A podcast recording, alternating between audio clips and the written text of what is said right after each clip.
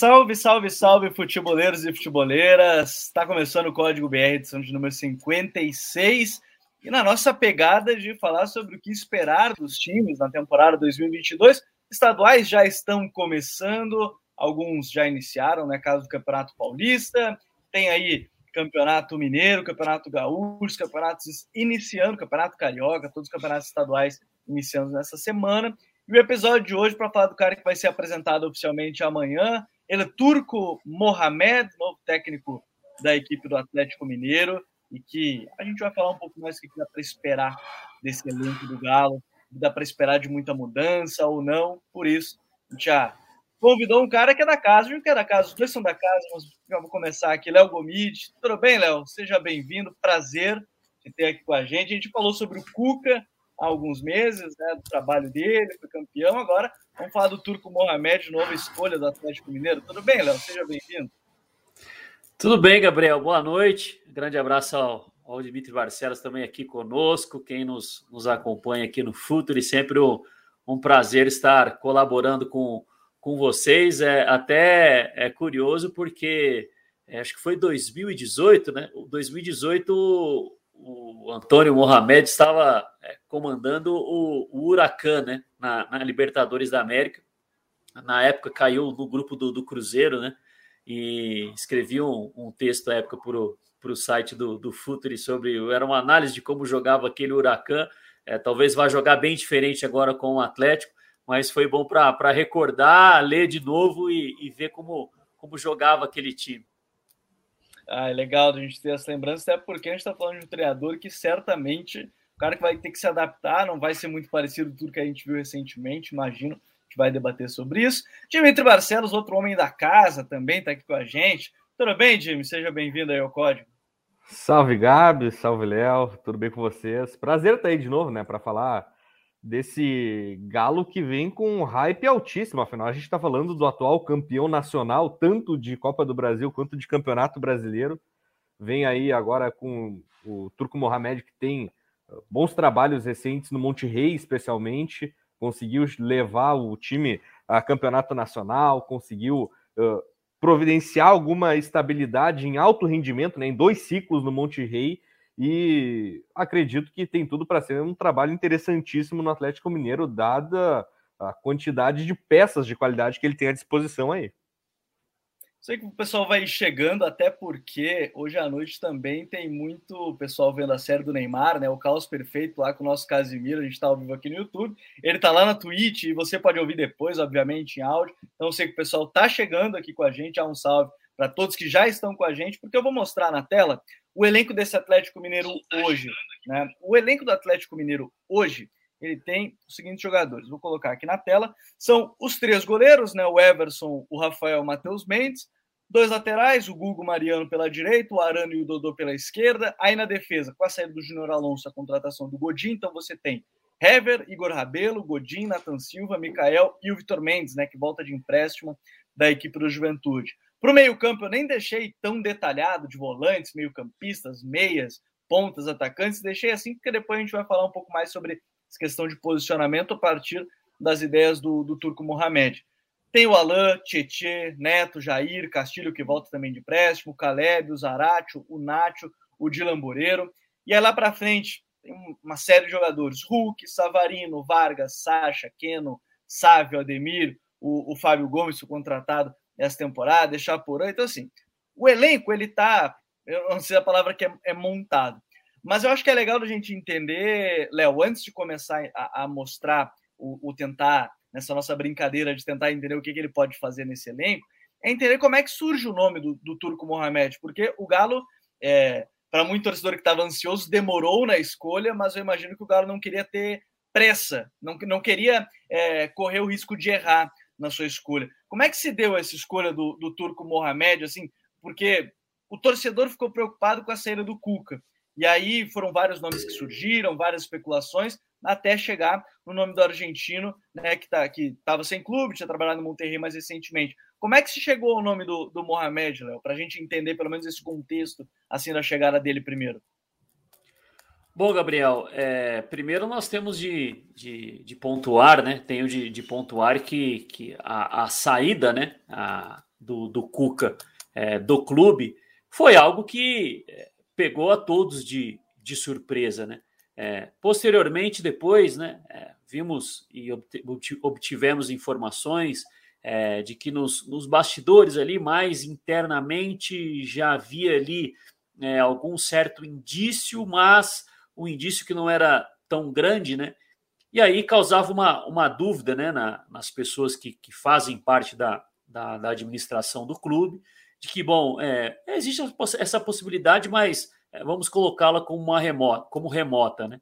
Mas acabou se, se confirmando, que pegou a todos de, de surpresa, né? O Atlético já vinha se preparando para o planejamento de 2022. E aí outros nomes antes do, do Turco Mohamed, eles foram é, tentados, né? O, o, Jorge Jesus, o Rodrigo Caetano chegou a conversar com, com o Jorge Jesus, naquela saída dele meio tumultuada do, do Benfica, é, acabou pedindo um tempo, o Atlético não quis esperar, e aí a, a, a, a segunda bola da vez, vamos, vamos dizer assim, foi o Carlos Carvalhal, esse teve quase na iminência de, de, de, de fazer um acerto, mas aí um pouco demovido pelo trabalho que, que está fazendo, o bom trabalho que vem fazendo no esporte em Braga, né? Classificado a mata-mata da Europa League, é, quarto colocado no, no campeonato é, português, é, campeão da, da, da Copa de, de Portugal, taça da Liga uhum. é, na temporada passada, então faz um bom trabalho, demovido da ideia, e aí surgiram dois nomes sul-americanos, né? O Berício, que o último trabalho foi no, na seleção paraguaia, e depois o, o Turco Mohamed, né? O Berício e o Mohamed, inclusive, têm algo em comum, né? Os dois dirigiram o Celta, o Berício de uma forma um pouco mais longa e também com, com um É um ídolo melhor. lá no Celta, inclusive, né? Pois é, jogou por lá. É, a passagem dele foi maior, o que credenciou aí, aí para o Sevilla, né? Mas aí teve a questão do, do problema de saúde, ficou pouco tempo no Sevilha.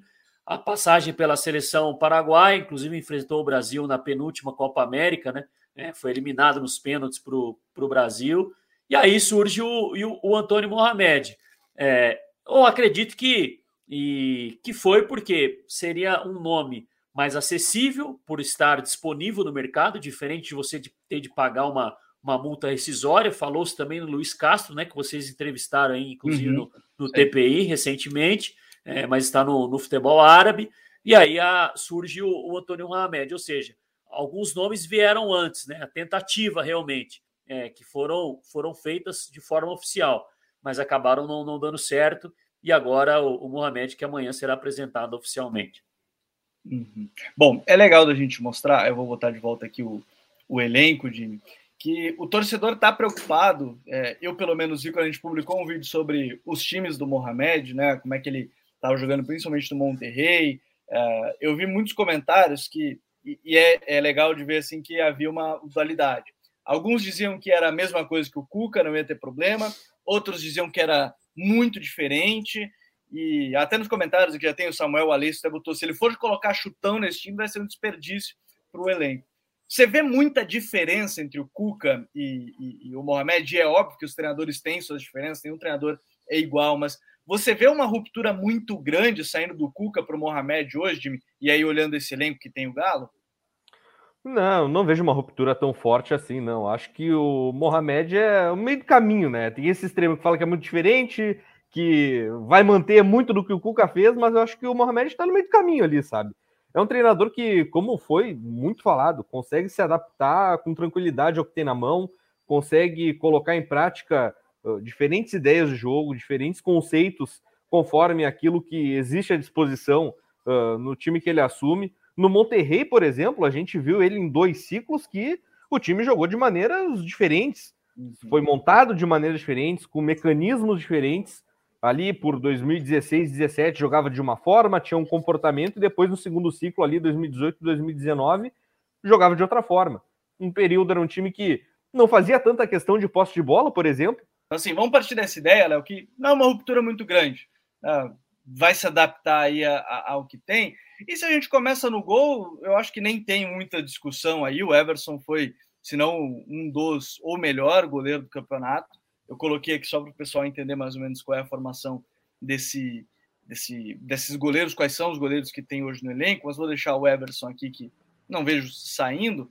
mas já vou começar pela zaga, que eu acho que é onde a gente já começa a ter talvez uma, uma questão, porque sai o Júnior Alonso, zagueiro de saída de bola, que é, ajudava muito na construção das equi da equipe. Chega o Godin, e eu nem estou comparando a qualidade. O Godin, zagueiro histórico do Uruguai, do Atlético de Madrid, das equipes por onde passou, mas ele é um jogador com características diferentes, né? Um jogador de imposição na área, um jogador que gosta de defender numa linha um pouco mais baixa, é um jogador de imposição, enfim, é, já começa a mudar um pouco até a característica dos titulares a partir da escolha do Godin como substituto do Júnior Alonso, né, Léo?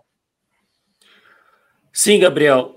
É o que a gente, eu tenho, a gente tem comentado bastante aqui, né? Tenho comentado bastante nos, nos programas no qual participo. É, eu, eu vou ao encontro aí do que é, falou o, o Jimmy no, no início da, da fala dele, né?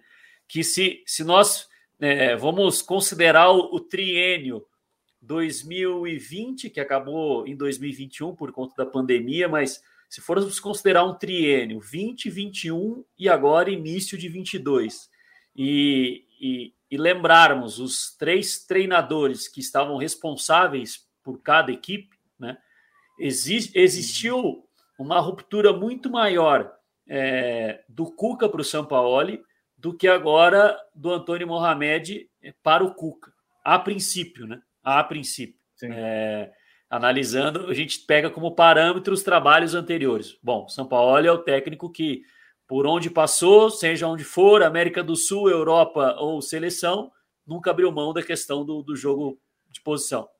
O Cuca é um técnico mais maleável, assim como já se mostrou o Antônio Mohamed ao longo da, da carreira dele. Né? Mas se a gente se basear no, pelo tra último trabalho no Monte Rei, que é diferente do, do anterior, que é diferente lá do, do, do Tijuana, para mim a ruptura é, é menor. Né? Só que temos de avaliar, vocês gostam muito, a pergunta clássica né, do, do Eduardo nos, nos TPIs do, do contexto. Né? É, qual o contexto? É, o contexto do Monte Rei era um elenco que o, quem do Monte Rei talvez jogaria no Atlético de, 2000, de 2019 2020, jogaria nesse Atlético de 2022. Alguns jogadores poderiam sim brigar pela, pela posição. Então, acho que existe uma, uma questão do elenco dar mais possibilidade dos padrões de comportamento que ele vai, que ele vai construir. Uhum.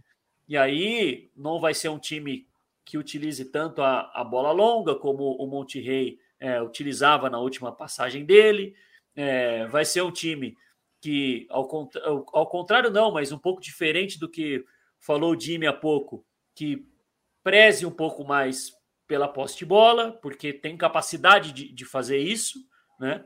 Então, a, a, questão é, é o contexto ao qual ele vai ser, estar inserido. Né? Se a gente pegar o, o Monte Rei e acreditar que ele vai ser uma cópia fiel, fidedigna agora no, no Atlético, eu acho que é o, que é um certo exagero, né? Hoje até por conta do, do convite que vocês é, vocês fizeram, né? Estava até dando uma, uma avaliada assim por posição na, nos uhum. times bases do que foi o Atlético no, no, ano passado, que a gente coloca isso como, como um parâmetro, e o Monte Rei dele, né?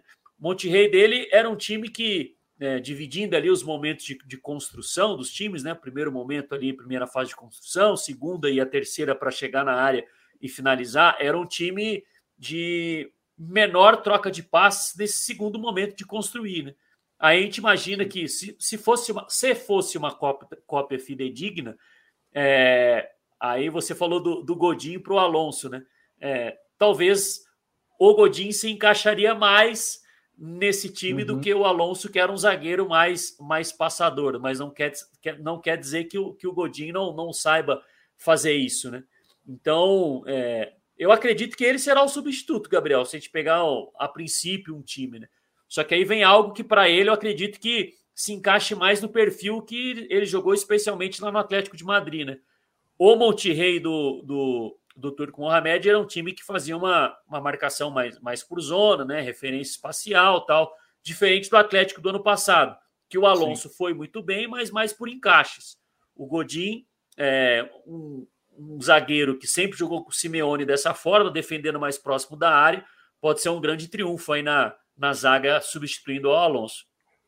E, e, eu acho que é legal esse ponto. Olha só, é, o Thiago Bioma ele até pergunta se vai conseguir manter um padrão defensivo do Cuca, que ajudou bastante. E é legal de frisar isso, né? Como a defesa do Galo foi muito sólida ao longo do, do campeonato passado. O Gabriel Queiroz, nosso parceirão também, botou aqui a falta de zagueiros móveis, pode vir a ser um problema. Já vou perguntar para o Jimmy essa questão. E um salve para o pessoal do Galo Análises, baita perfil aí. Sigam o pessoal do Galo Análises também. Ele botou, ele botou que não vê uma ruptura muito grande. Penso que organização ofensiva, ataques rápidos, circulação rápida também, e organização defensiva, marcação em bloco médio, alto, né, encaixes no setor só e pressão na bola. Jimmy, eu vou começar justamente por essa questão do, dos zagueiros menos móveis, né, ou talvez a, a falta deles, a, a gente está tocando nesse ponto da, da, da, troca, né, mas querendo ou não, é, a gente também tem que levar em consideração que os cenários que o Galo deve enfrentar na temporada é o cenário que o Galo vai ter a bola muito mais tempo que seus adversários. Ah, começar, nem vou colocar o estadual, mas vou colocar de maneira geral o Campeonato Nacional, Copa do Brasil. Os cenários para a defesa são cenários que os adversários vão estar tá se defendendo e a defesa vai ter que subir obrigatoriamente, quase que a linha junto, né, Jimmy? É, exatamente. Pode acabar gerando aquele famoso cobertor curto, assim, aquela armadilha Sim. que a gente sabe muito bem que por vezes acontece de tu ter um zagueiro que vai precisar sair um pouco mais para trabalhar a bola, avançar uns 15, 20 metros no campo, e aí fica aquele espaço tremendo nas costas e o zagueiro não tem a velocidade de recuperação. Que é o caso que dá para enxergar no Godin, no Hever, por exemplo, ali na defesa do Atlético, que são jogadores que já não têm aquela explosão tão forte. E se for esse o contexto, né, que acredito que realmente vai, vai ser o que o Galo vai ter muito pela frente ao longo da temporada, isso aí pode ser, de certa forma, um problema, né? Mas acho que o Mohamed tem um, uma certa margem assim para tentar trabalhar, diminuir as possibilidades uh, de, enfim, né, de ser explorado esse espaço ocasionalmente, né, numa subida dos zagueiros, uma cobertura uh, do, do, volante, do lateral, enfim, uh, precisa achar mecanismos para isso, né? Mas pegando, por exemplo, de novo, né, referências de trabalhos passados, no Monterrey, maior parte das vezes ele não teve um zagueiro de alta mobilidade assim a seu favor. Era um time que uh, conseguia construir tudo mais, conseguia uh, sair bem com a bola de trás pelo chão, mas não tinha nenhum zagueiro de alta mobilidade, assim, aquele cara que ia circular bastante, subir vários metros conduzindo a bola, sabe? Então acho que ele já está meio acostumado com esse cenário de não ter exatamente uh, aquilo que muita gente imagina em mãos para protagonizar um jogo de alta ofensividade, de controle de posse de bola, ele vai saber se adaptar. Acredito eu que vai conseguir uh, saber encontrar os caminhos aí para fazer um Galo bem sustentável, né? Da maneira como a gente viu na última temporada. Claro que vão precisar ajustes, mas pode ter pleno sucesso aí tentando uh, acertar esse sistema defensivo, principalmente, né? Que, como a gente falou, foi muito da base do sucesso do Galo na última temporada. E, e sabe, Léo, a gente está falando desse, dessa defesa, o, o Jimmy citou o Hever, a questão do Hever, e, e, eu acho que tem a questão do Godin, que, de novo, o Godin não vai chegar, obviamente, para ser reserva no time, então eu, eu, vou partir do ponto que o Godin é um, é um titular certo desse time. É legal que ele tem outras características dos próprios zagueiros, né? O Hever é um zagueiro com a bola longa, muito qualificada, né? Que a gente pode considerar. Se a gente partir do ponto que em algum momento vai ter esse jogo para os pontas, em, algo mais velocidade. O Nathan Silva defendendo a área muito bem na temporada passada, e ele ganha o reforço do Vitor Mendes também para a defesa, né? Então, é, ele tem, além disso, parcerias para o Godin com características diferentes, mas que cada uma à sua maneira pode agregar de uma forma nessa defesa, né? Sim, Gabriel. A, a princípio, a gente parte é, de uma escalação é, inicial, né? Não quer dizer que joguem é, para quem nos, nos acompanha e não está familiarizado com, com o calendário aqui de Minas Gerais, é, o campeonato começa na, na quarta-feira, o Atlético vai até Nova Lima, que é região metropolitana aqui do lado de BH, vai a Nova Lima para enfrentar o, o, Vila Nova na estreia. É, muito provavelmente com um time bastante é, alternativo. Né? Pensando a, a médio longo prazo, né? a gente parte do, do princípio que, que jogarão é, Silva e, e Godin, né? Uhum. É claro que com a possibilidade aí do Hever, do, do Igor Rabelo, do Vitor Mendes, que retornou aí de empréstimo junto ao, ao Juventude, é, tentarem é, convencer o, o, o Mohamed de que, de que podem ser titulares. A princípio, são os dois, Nathan Silva e, e, e Godin. Eu acho que tem algo até curioso, é, Gabriel, porque com relação a essa flexibilidade né, de, de, uhum. de, acho que aí é mais de, de estratégia do que propriamente de, de modelo, né? Porque se nós nos, nos atentarmos é, ao, ao ano de 2021 é, do Atlético com, com o Cuca, é, a gente consegue identificar jogos que teve um bom desempenho e que quando a gente pegou esse último Monte Rei do, do Turco Mohamed para fazer uma análise, que nós podemos dizer que, opa, peraí, tem, tem, tem boas similaridades, né? É, uhum. Porque o Atlético, por exemplo, vou citar os dois jogos contra o, o River na, na, Libertadores. É claro que é mata-mata, é outra circunstância. É, o River é um time difícil de se enfrentar, porque é um time que, que não abre mão da questão de, de ser um time é, que tenha mais posse de bola do que o adversário, o controle do jogo através da, da posse da bola, né? É, também através dos espaços.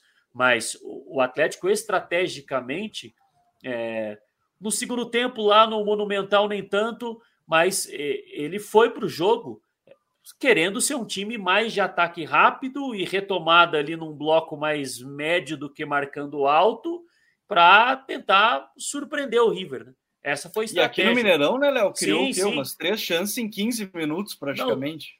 Não, não os do, dois gols foram de retomadas de, de bola é, no, no meio campo, na intermediária defensiva para sair rápido ali com, com o Hulk e com, e com o, o Savarino. Né? É, o Atlético no, no, Brasileirão também teve jogos que, que utilizou essa, essa estratégia. Não era a única, mas fez, né? Mas fez em, em mais de uma, de uma oportunidade. Então eu acho que, que esse cenário, caso seja o proposto pelo, pelo Mohamed, eu acho que não vai soar tão estranho ou não vai ambientar tão estranho para os, os, os jogadores. Mas é, eu, é claro, né, pelos atletas que tem, em algum momento vai precisar de, de comportamentos de um time que, que será, entre aspas, obrigado a ter, esse, a ter mais posse, né? a ter mais controle do adversário, apostar é, em surpreender o Atlético em ataques mais rápidos e, e transições. Né? É, o que aconteceu também no, no Brasileirão do, do, ano passado. Uhum. Mas esse cenário de, de, abrir um pouco mão da, da posse da bola foi algo que aconteceu com o Cuca de uma forma bem natural. É bem legal de ver, inclusive, esse, esse período assim, início de brasileiro e depois quando o Galo se torna de fato um favorito, como muda, os adversários ó, mudam a forma de enfrentar o Atlético, o Atlético vai se adaptando também, acho que é, é legal. E depois Inclu... a gente vai abrir até a, a questão. Diga, Léo, diga. Inclusive, Gabriel, eu acho que foi até na época que que nós gravamos aquele, aquele TPI sobre o trabalho do, do Cuca, né? Até a décima, até a décima quinta rodada, mais ou menos, é, que ainda podíamos considerar um, um princípio de, de trabalho, né?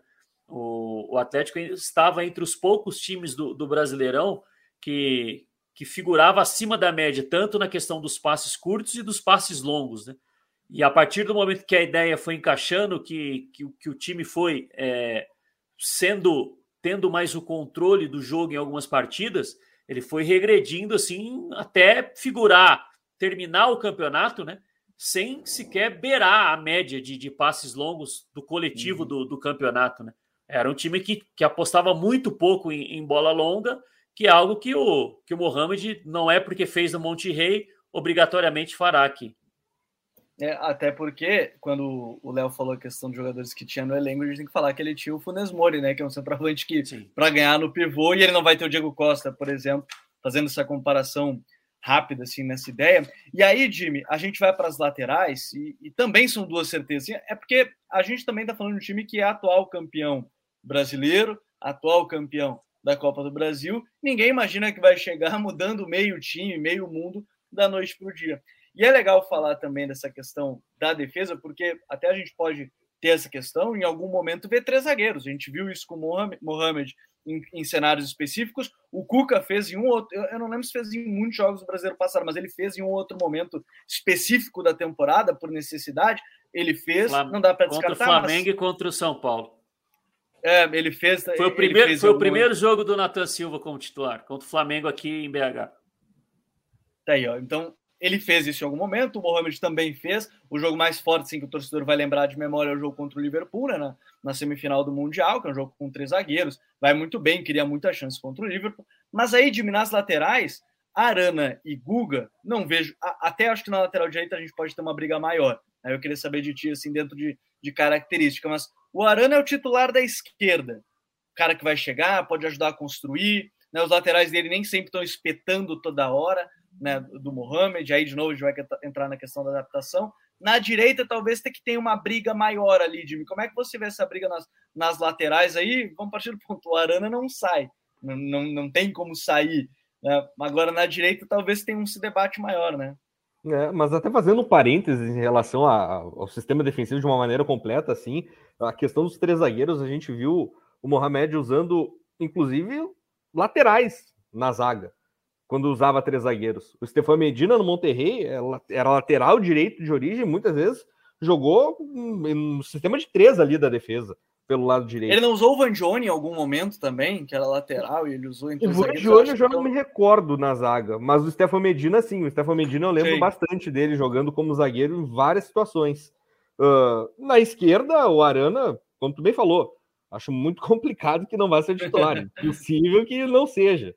No lado direito é uma briga interessante ali até, né? O Guga, a gente sabe que é um jogador de uma qualidade técnica muito grande, é um jogador que tem recursos, mas que tem uma oscilação muito forte de rendimento. Mariano, por outro lado, é um jogador que consegue render tudo mais, mas por vezes o físico não consegue sustentar um longo período ali, uma sequência tão longa. Uh, a briga na lateral direita acredito que possa existir pelo menos nesse começo. Mas aí, como tu falou, a questão das características, né? pegando o parâmetro do Monterrey, de fato, né, os laterais eles não chegavam tanto assim à linha de fundo. Chegavam até a zona intermediária ali, distribuíam o jogo, ofereciam algum apoio, mas não era recorrente ver essas figuras chegando no último terço, na linha de fundo, próximo da área para finalizar. No Galo, as características são bem diferentes, né? Van Jones e Stefan Medina, por exemplo, lá no Monterrey, que são laterais que não tem essa profundidade. Tem o Arana com uma qualidade ofensiva enorme. O Guga também tem uma contribuição muito boa quando chega à frente. Então, aí entra aquela questão da adaptação. Eu, com essas duas peças, né, presumindo que seja Arana e Guga os laterais titulares dele, acredito que a gente vai ver os laterais jogando um pouco mais soltos, né? Não uh, deixando eles presos, porque vamos combinar, né? Seria, de certa forma, um desperdício diante do que eles têm a oferecer. É verdade. E e olha só, é, o pessoal está comentando, o, o Henrique Gabriel. Reis botou... Diga, Léo, diga. Além do, do Medina, né, tinha o Sebastian Vegas, que fazia o papel de, de zagueiro pela, pela esquerda também, é um, é um lateral, mas é, em, em, mais de uma oportunidade jogou como, como um zagueiro pela esquerda com, com o Mohamed lá no Monte Rei. Ou seja, ele pode fazer isso também para ajudar na saída de bola, ou até mesmo como zagueiro, ter jogadores mais qualificados dessa forma. Olha só, o Henrique Reis, eu, eu falei dele porque ele disse que viu na thumb o Sampaoli. A foto que eu peguei que estava lá no Flickr do Galo era muito parecida, de fato, de lado. O Mohamed com aquele bonezinho que o Sampaoli estava sempre usando, camisetinha. Eles têm um estilo parecido, né? Tatuado ali, marombinha, né? Meio fortinho, mas não, não é o Sampaoli, tá? É, é, é de fato o, o Mohamed que estava ali. Valeu, Henrique, que está aqui com a gente. Cadu Aguirre, o Thiago Biomates, falou do Fábio Gomes, né, que a gente vai falar mais para frente, que veio para tentar fazer essa função de pivô, então depois a gente vai falar um pouco mais sobre isso. Vou deixar aqui, ó, botei Hever Nathan Silva como essa questão da briga por posição, o Google e o Mariano também, o Arana ali isolado.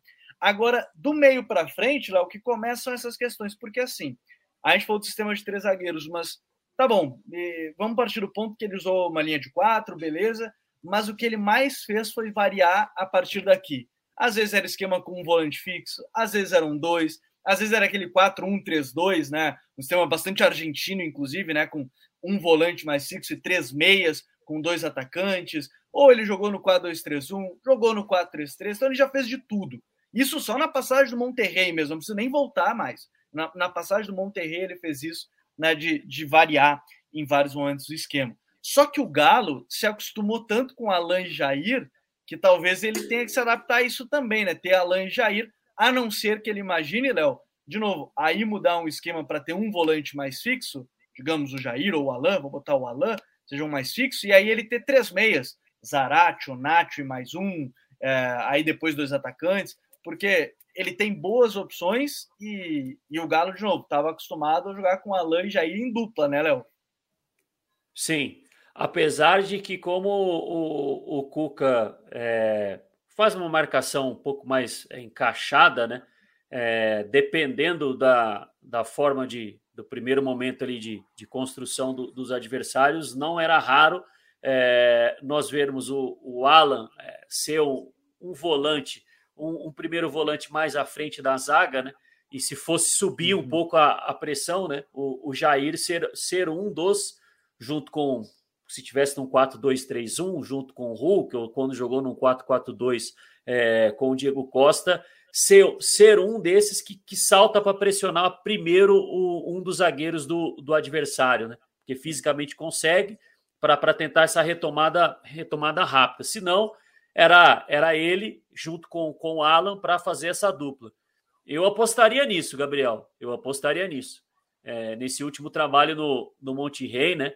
É, tinha o, o Craneviter jogando com, com o Ortiz, uhum. né? É, muitas das vezes. É, não são dois volantes muito em, em paralelo, né? É, protegem muito a, a zona central do campo para induzir o adversário para o lado, para aí sim poder pressionar mais. Um, fazer, um volante fazendo ali aquela diagonal de cobertura é, defensiva. Eu apostaria se hoje fosse para dar um, um, palpite, né? Eu apostaria mais no, num 4-4-2 com esses dois volantes, porque é dar seguimento a algo que, que foi consolidado no, no ano passado, né? Eu acho que, uhum. que, que corta-se caminho, né? Você ter dois jogadores que, que você pode ter um deles, é, dependendo da forma como vai marcar o adversário, se vai subir um pouco mais para pressionar, um salta mais, que aí no caso seria o, o Jair, mas se for para numa marcação num bloco mais médio, é, ter os dois como o Cuca tinha no, no, no, ano passado. Eu confesso que as minhas dúvidas são mais é, em como o time vai trabalhar de forma ofensiva do que, do que defensiva, viu, Gabriel? Eu também, eu tenho essa impressão. É, a minha grande dúvida é a partir disso, porque. E qual será Jimmy, a liberdade, a especialmente desses esse... dois jogadores? Pois porque é. Até só para eu acho que só para é um só para deixar o, o Jimmy uhum. falar, porque eu falei que eu estava dando uma olhada no, nos números hoje à tarde, né?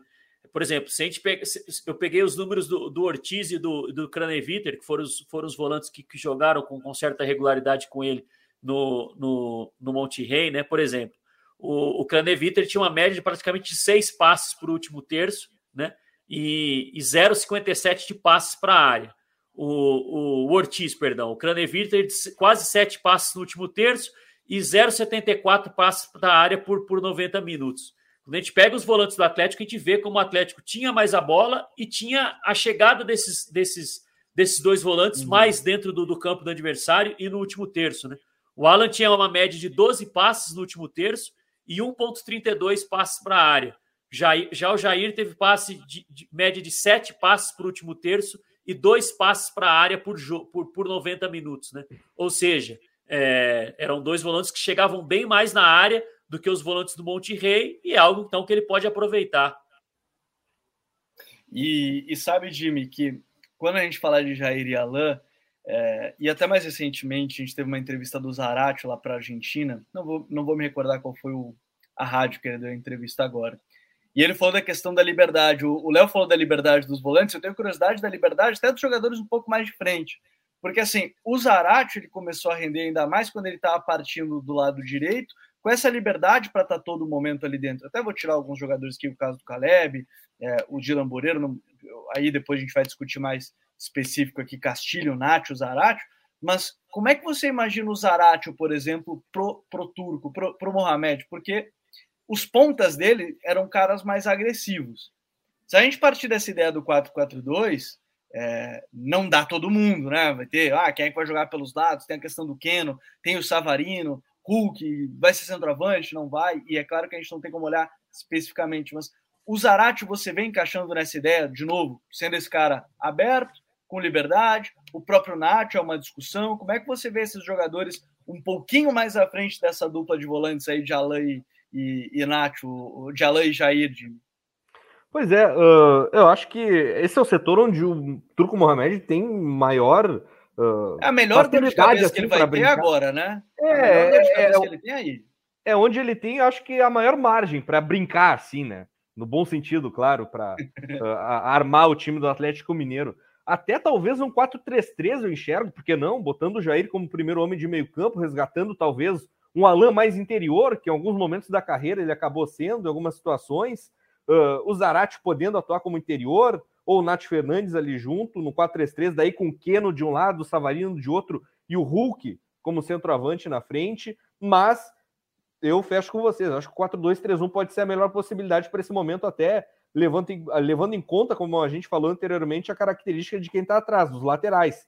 Tu tem um Zaratio jogando do lado direito, caindo por dentro e abrindo esse corredor para o Guga, pode ser um fator de desequilíbrio bem interessante. Um 4-4-2 também, porque não? Do Zaratio jogando na esquerda, caindo por dentro. 4-2-3-1, talvez com o segundo atacante sendo essa figura central da linha de três, né? Como a gente viu no ano passado, várias situações com o Hulk e o Diego Costa jogando juntos, o Hulk um pouco mais recuado ali, fazendo essa figura de explorar mais os espaços. Ali tem margem para o Turco Mohamed brincar. Mas acredito que nesse primeiro momento, talvez o 4-4-2 possa ser realmente a melhor solução, né? A gente uh, precisa primeiro ver bem, né? Como é que ele vai sentir esse grupo do Atlético, como é que ele vai uh, buscar encaixar essas características mas, de fato, né, o 4-4-2 ou até um 4-2-3-1, acho que nesse primeiro momento aí pintam como, como as melhores possibilidades. E o Zaratio sendo, de fato, né, esse fiel da balança, como eu falei. O jogador que vai conseguir oferecer flexibilidade, dinamismo no meio-campo, né, saindo de fora para dentro, jogando pela direita, ou até como interior, caso ele, acredito eu, né, surpreenda com 4-3-3. O Gabriel. O, o, o, diga, Léo. Eu vou só é, relembrar aqui algo, né? É, torcedor do Atlético não, não, tem, não tem a mínima boa recordação, muito pelo contrário, né? É porque o, o Jimmy falou sobre é, o, o Alan jogar um pouco mais como interior o, e o Jair também poder fazer isso, né? É, quem tentou isso é, não, não logrou muito êxito, não foi muito bem, foi o Dudamel, né? Os dois eram mais interiores com o Dudamel no início de trabalho. O primeiro volante ali à frente da zaga era o, era o José Wellison posicionados mais à frente o Alan e o, e o Jair. E aí ele tinha um centroavante, né? E, e, dois, um meia um pouco mais construtor, que era o Johan pela esquerda, e pela direita o, o Marquinhos. De vez em quando invertia, né? É, foi ali, assim, é difícil avaliar o trabalho do Damel, mas não encaixou de, de imediato, né? Não estamos dizendo que vai acontecer a mesma coisa com, com o Turco Mohamed, estou dizendo a questão da, de, de alguém ter tentado isso, Sim. né? Ele tentou no início com José Wellison mais fixo e os dois mais como interiores, como falou o, Jimmy, né? E, e ainda nessa questão, é, eu lembrei da entrevista do Zarate porque ele falou que o São Paulo não tinha tanta liberdade e, de fato, assim, ele não era um jogador diferencial, apesar de ter sido um pedido do São Paulo que ele fosse dar essa liberdade, e de novo, não tem nada a ver às vezes com o jogo de posição em si, mas o técnico não dá essa liberdade, tem vários times que praticam o jogo de posição e dão liberdade para os jogadores de maneira específica. Mas eu queria entrar no ponto de um atleta para mim que eu, é, é, claro que a gente tem questão do Castilho ainda essa temporada, mas é claro que de novo vai ter a gestão de grupo de chegar agora, não vai mudar todas as coisas da noite para o dia. É a questão do Nacho, Léo. Como é que você vê o Nacho nesse time? Porque eu vou partir dessa ideia também do Zaratio aqui um pouco mais pela direita, e aí a gente vai falar ainda dos atacantes, que vai ter uma briga aí, Savarino não tem que ser titular, aí vai ter outra discussão, mas é o Nacho. Essa temporada do Nacho aí pode ser um, um, um fator também de ter esse cara criador por dentro, botar ele um pouquinho mais aberto, jogar ele em dupla com o Hulk, como foi em algum momento da temporada passada no Brasileiro, antes do Diego Costa, inclusive, aí na reta final o Nacho acabou virando reserva. É, como é que você vê a situação do Nacho para o Mohamed, o Léo? O Gabriel, aí vai, vou recordar que eu falei que a, a minha grande dúvida é, é, mais o aspecto ofensivo, né?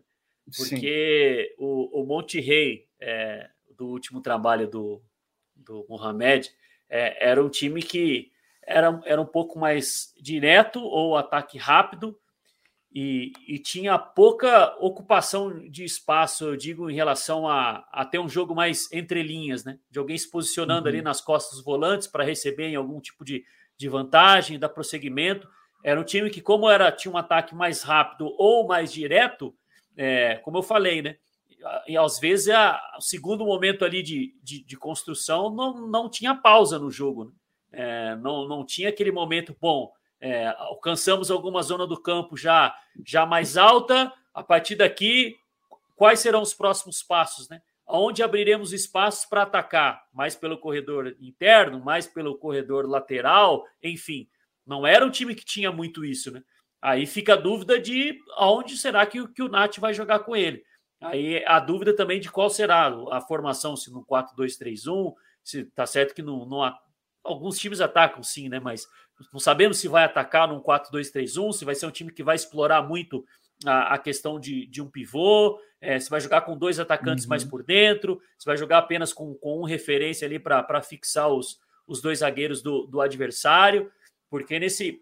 O, o, o Monte Rei muitas vezes jogou com esses três zagueiros, mas também jogou muitas vezes nesse 4-4-2. É, e às vezes, até pelo lado esquerdo, é, quem jogava não, é, não era nem um jogador mais ofensivo, né? Que era o, o, o Layun e jogava o Maxi Mesa pelo lado direito, né? O Maxi Mesa é um jogador já mais agressivo. Do outro lado, não. É, então, é, era um time que trazia a bola para um lado, para esse meio do lado contrário, chegar dentro da área com os dois atacantes, né? O Funes Mori e o, e o Ake Loba, que são dois atacantes de muito vigor físico, né? Com auxílio do, do meia do lado contrário ali para preencher a área para tentar uma finalização, é, que é algo que não é muito característico do, do Nacho, né? O Nacho é o jogador para colocar essa bola dentro da área. Claro que pisa na área também, mas fica essa dúvida. É, porque não era, um, não era um time de muito momento, de segundo momento ali de construção, não. Era um time muito rápido. Então essa bola não passava muito ali pelo, pela entre as linhas do adversário, né? Agora Sim. fica a dúvida de como será essa construção e de onde ele será encaixado. Porque eu acho que pelos lados, eu acho que teria uma. Não é muito a dele, né?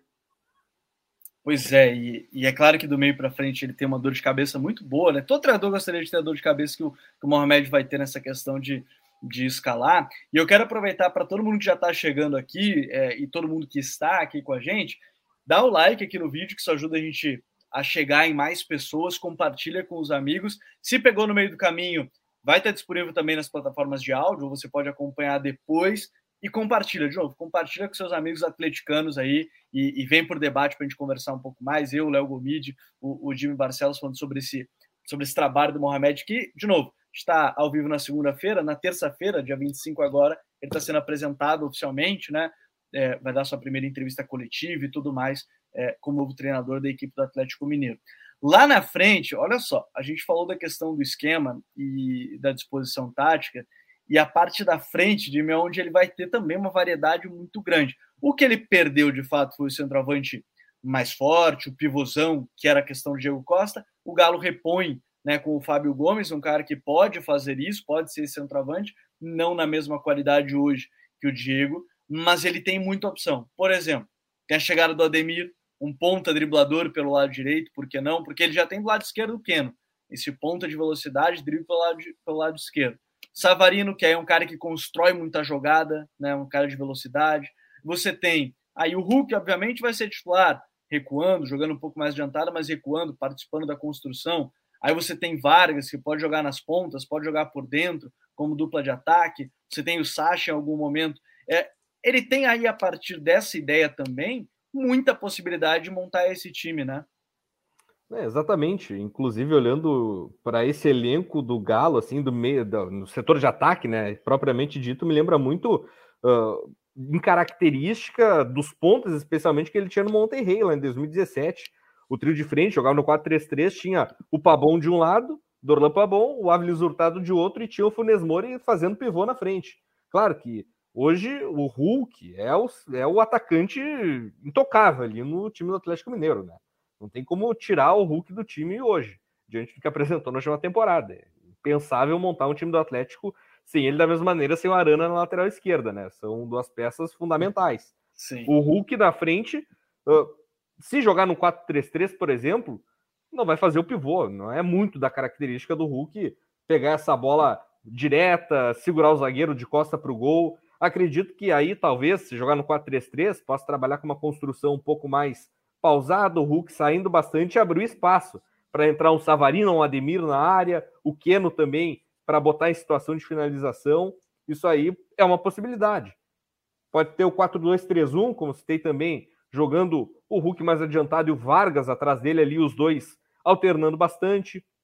O próprio Fábio Gomes, que acredito eu que não vai ser uh, imediatamente utilizado assim, né? Até uh, recém-chegado, jogando ali sim como centroavante de referência, o Hulk atrás dele também no 4-2-3-1, ou os dois juntos, ou um 4-4-2 com o Hulk ao lado do Vargas as possibilidades são gigantescas que o Turco tem ali para trabalhar na frente, na, na, parte terminal do campo. Dá para ter uma, uma margem também muito boa para brincar, para testar, para buscar o melhor encaixe. Alternativas não faltam, né? É, é, são muitas alternativas e, e, eu acho que assim dentro do que o próprio Léo falou é, a questão de como vai ser essa a fluidez ofensiva eu vi um comentário aqui é, por especulação, vai jogar com o time entrosado, o treinador que vai se adequar ao time, não ao contrário. É mais ou menos o que a gente está falando. Não sei se ele chegou por agora, o Daniel, mas é mais ou menos nessa ideia do que a gente está comentando, de como ele vai ter uma ou outra mudança mais, mais pontual. Mas ele ganhou uma opção, Léo. Acho que a grande questão é essa mesmo do Hulk. Aí, de novo, vai depender se vai ser 4-3-3, se vai ser 4-2-3-1, vai ser o Hulk com um cara atrás dele, né? Então, acho que aí são são algumas outras questões que a gente vem debatendo aqui nesse episódio hoje, é o Hulk se movimentando para abrir espaço para esses pontas, por exemplo, abrir espaço para Keno e Ademir, se for num 4-3-3 com Jair, Alain, Zaratio, é uma coisa, pode ser o 4-2-3-1 com o Hulk se movimentando, abrir espaço para outros. É, ele tem muita variação, muita possibilidade. E, e, eu lembro que o, numa das entrevistas que eu estava lendo do, do, do Mohamed antigas, ele falou que o esquema que ele mais gosta é com dois atacantes, porque sempre preocupa a linha defensiva adversária. Isso me chamou a atenção uma vez que ele falou, porque é, é, é um ponto, é um ponto de debate interessante ter dois caras mais na área, mas é muita opção que ele tem, né? Vargas, Fábio Gomes, Sacha, Keno, Hulk, Savarino, Ademir. É muita opção diferente, com características diferentes que ele tem nesse elenco, Léo. Sim, Gabriel. Muitas, muitas opções é, versáteis, né? É, e, e até nós podemos é, olhar para trás e ver o, o, Brasileirão do, do ano passado, é, que o, o Atlético, o, o Savarino terminou o ano como, como reserva, né? Mas havia iniciado como, como titular, mas aí com a, com a subida de, de rendimento do, do Zaratio acabou é, perdendo a, a posição. É, o próprio Keno também iniciou como, como, como reserva, né? mas terminou o ano sendo fundamental, é, eram pontas que jogavam completamente diferentes dos pontas que nós acostumamos a, a ver é, à época do, do Sampaoli, né? De, de ser aqueles jogadores que, que davam largura a, a todo momento né? na, na fase ofensiva. Com o Cuca, não. Muitos momentos o, o, o Keno se aproveitando justamente é, dessas, dessas saídas, né? nesses momentos de, de baixar mais em apoio do, do Hulk para abrir espaço e, e ser o Keno, seu, seu jogador a fazer essas, essas diagonais aí de, de fora para dentro para ser a, acionado, né? Assim como o, o, o, Savarino, né?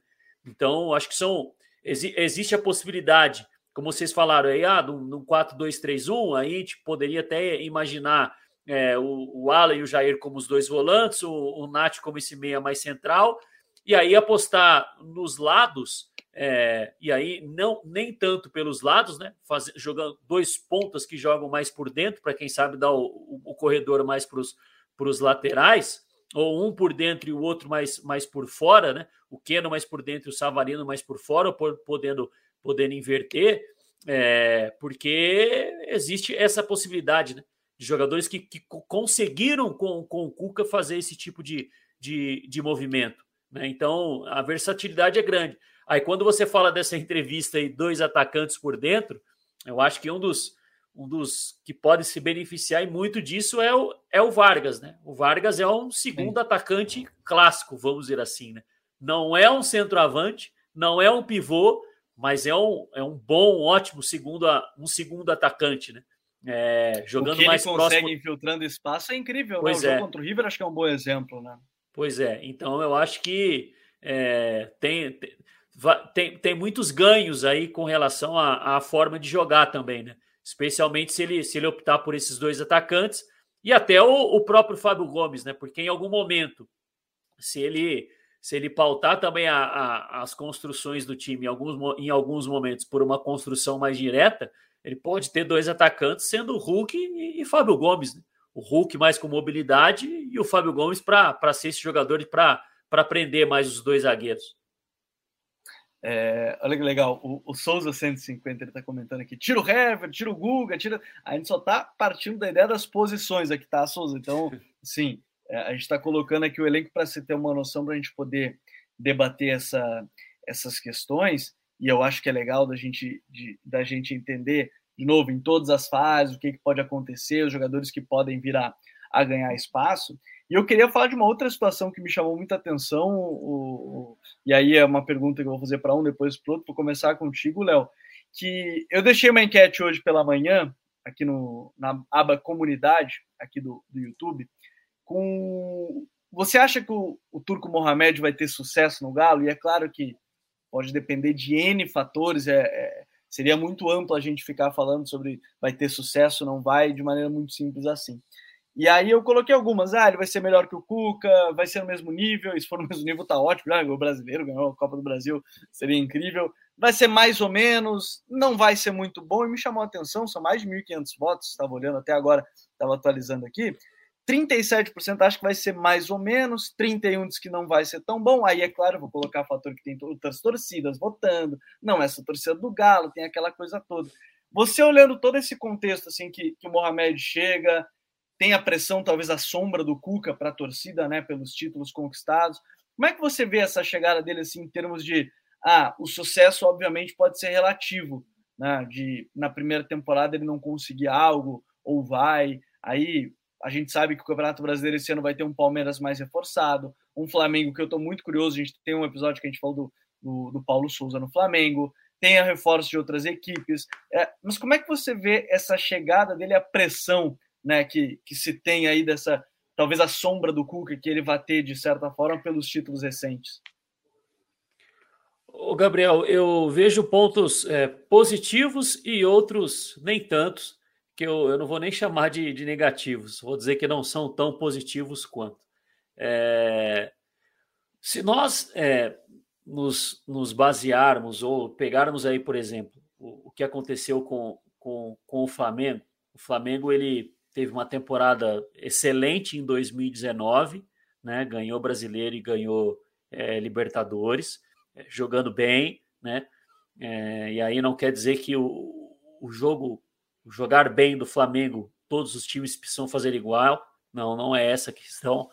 Então, é, depois da saída do Jorge Jesus, o que aconteceu? É, o clube parece que ah, ficou meio refém ao que tinha vivido em 2019 uhum. e, qualquer um que viesse precisava repetir a mesma coisa. Não só Com os mesmos de... jogadores, quase é. que a mesma escalação. É, mas aí é não só em termos de conquista, mas na forma como jogava. Né? Uhum. E aí, 2020, teve um bom ano, foi o campeão brasileiro, mas já não ganhou Libertadores. No ano passado não, não ganhou nada. Tentou repatriá-lo, não conseguiu, e aí escolheu outro português, o Paulo Souza, esperar para ver o que, acontece, o que vai acontecer. É, o Atlético, por ter feito o ano que fez em 2021, não sei quantos por cento é, da torcida pode ter o, o mesmo comportamento de imaginar que tudo irá se repetir. E é muito difícil. É muito difícil. O que aconteceu no ano passado, ele é mais exceção no futebol. Ele não é a regra. É claro que existe os, os subsídios, o material humano, para que, quem sabe, o, o Antônio Mohamed repita. Agora, fácil não é, né? Aí, essa para mim é a parte não tão positiva. Eu acho que entra um ingrediente para mim que ele pode ser um tanto quanto positivo. O Atlético tinha a questão do jejum do Campeonato Brasileiro, 50 uhum. anos sem conquistar. Eu acho que isso pode dar um pouco mais de paciência para o torcedor de estar tá vivendo ainda a, a, conquista a longo prazo e esperar para ver o que vai acontecer, sabe? De, de ser mais maleável com relação a, bom, a não está jogando ainda do jeito que, entre aspas, o torcedor quer. Talvez isso nem aconteça, mas talvez seja tão competitivo quanto, né?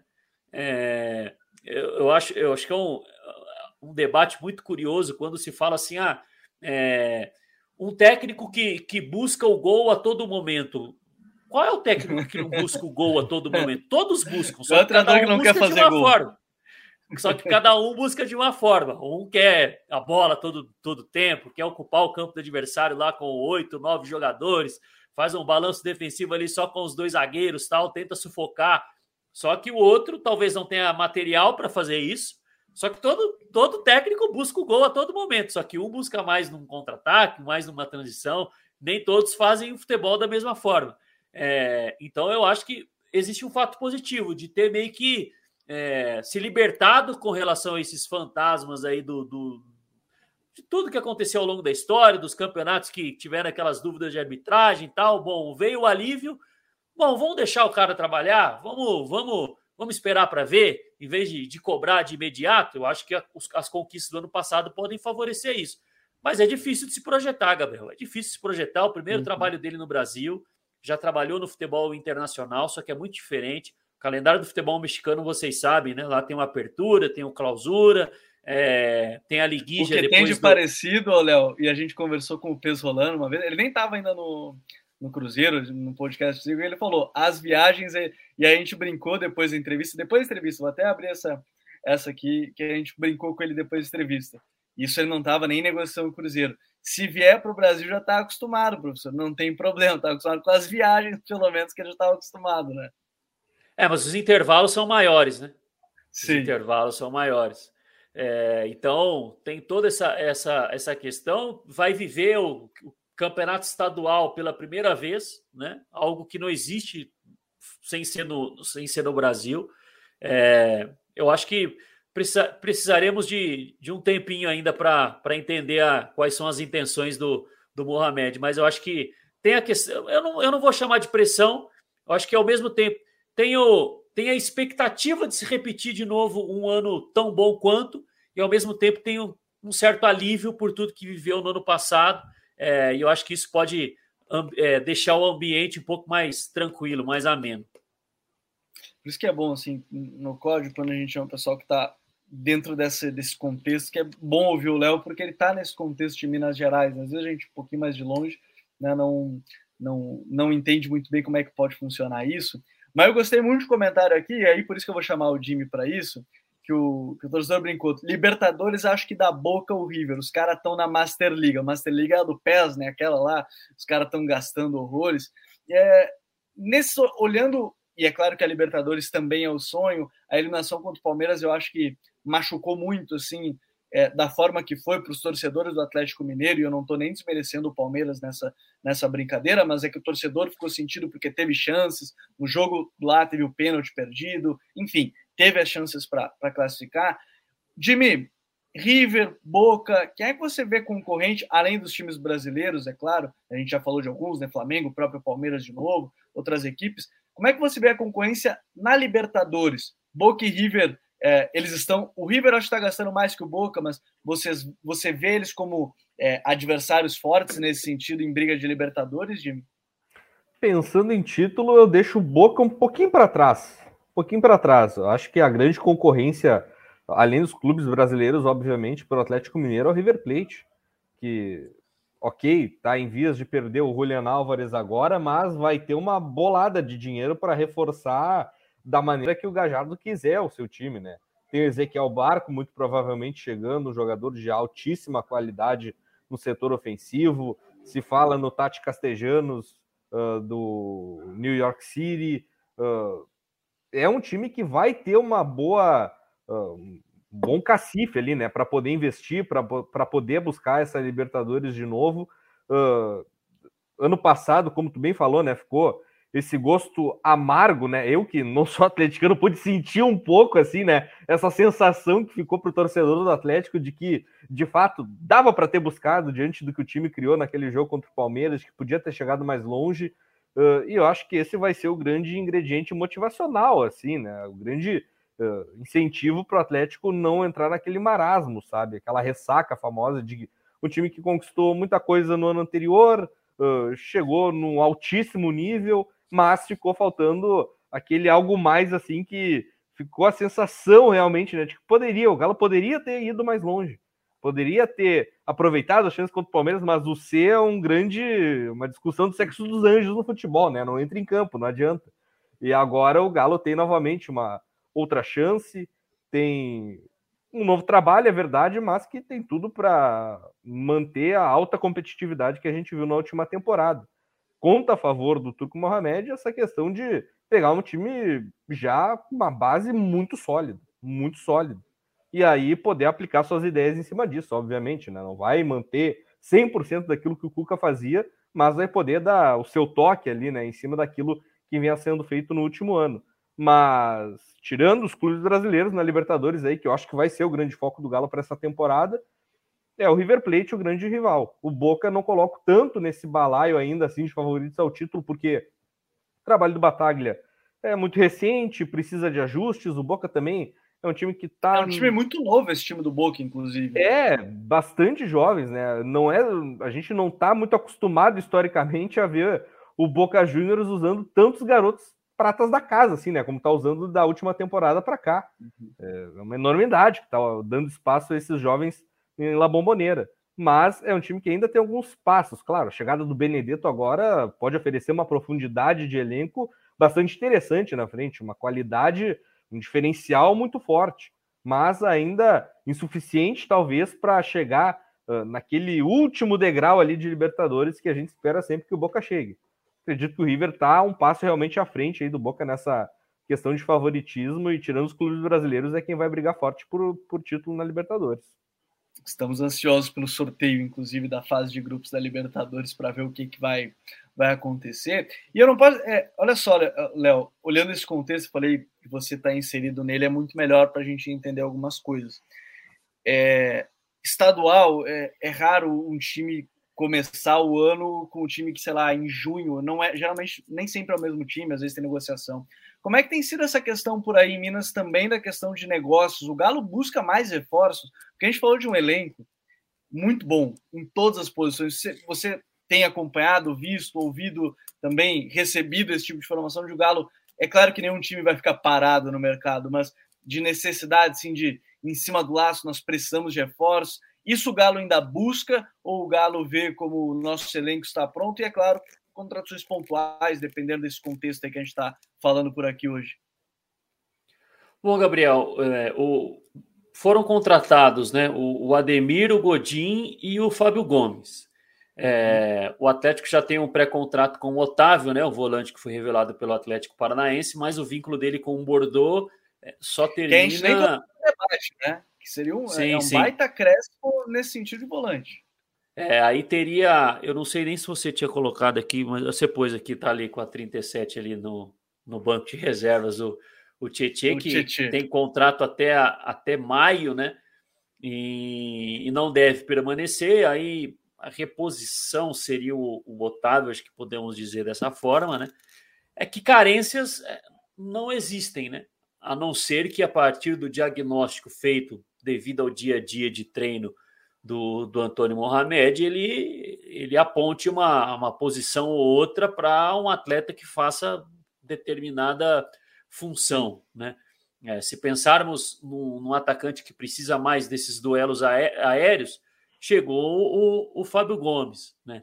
Seria talvez, não vou nem chamar de lacuna, mas uma oportunidade que possa acontecer.